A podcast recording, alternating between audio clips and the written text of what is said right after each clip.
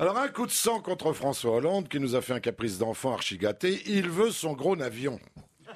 Celui que Nicolas Sarkozy lui a prêté pour 5 ans. Alors on a eu beau lui dire que c'est Héros qui l'avait emprunté pour aller en Chine, que la Chine c'est à l'autre bout du monde, qu'il était parti là-bas non pas pour faire un ping-pong, mais pour une visite d'État, qu'interrompant sa tournée il risquait de vexer des milliards de Chinois.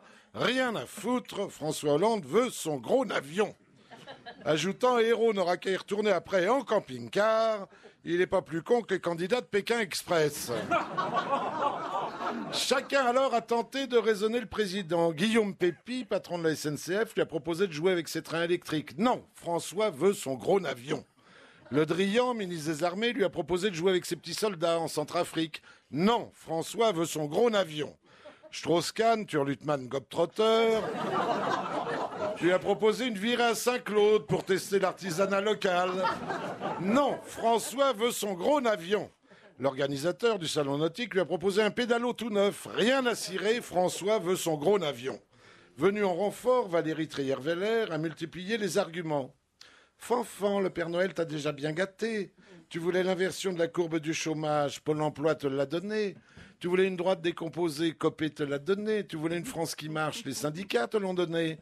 François, je te le dis, pisser. À noter l'indélicatesse toute féminine d'une concubine aimante s'adressant à un ancien prostatrique. Rien à foutre.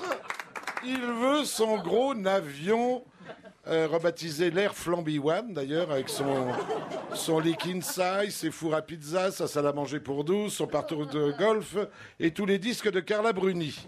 Oubliant le président normal qui hier voyageait façon guide du, routard, pardon, se moquant des échappées bling-bling de son prédécesseur. Un prédécesseur, on l'a appris ce matin, invité par l'Élysée à se rendre en Afrique du Sud. Mais attention, sûrement pas dans le gros avion. En low cost avec lastminute.com. Sarko devra trouver une place dans un parking d'Orly, passer devant le salon d'honneur en disant maison, boireter au guichet embarquement, ranger lui-même sa valoche dans le coffre à bagages, qui est bien haut pour un homme de petite taille, faire escale sur escale, voler des heures et des heures entre les culottes de cheval d'une dame et un gros ronfleur, puis assister debout, eh à la cérémonie, très très loin derrière François Hollande, le nez écrasé sur la ceinture d'un black bien balancé, regrettant alors de ne pas regarder la cérémonie, assis à Paris auprès de Fillon ou Copé en bouffant des chouquettes devant la télé. Nicolas sera perdu parmi les ex-ex-ex du monde entier devenus anonymes.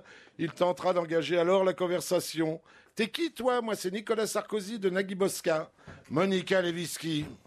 Et tu fais quoi? Ben, J'étais stagiaire du président des États-Unis, j'étais aspirante. Humiliation suprême. Alors, puis la politique reprendra le dessus. De retour d'Afrique du Sud, Hollande nous entamera sa chanson favorite. Je garde le cap. Ah, si seulement le cap avait pu le garder. Ça aurait été notre cadeau de Noël à nous.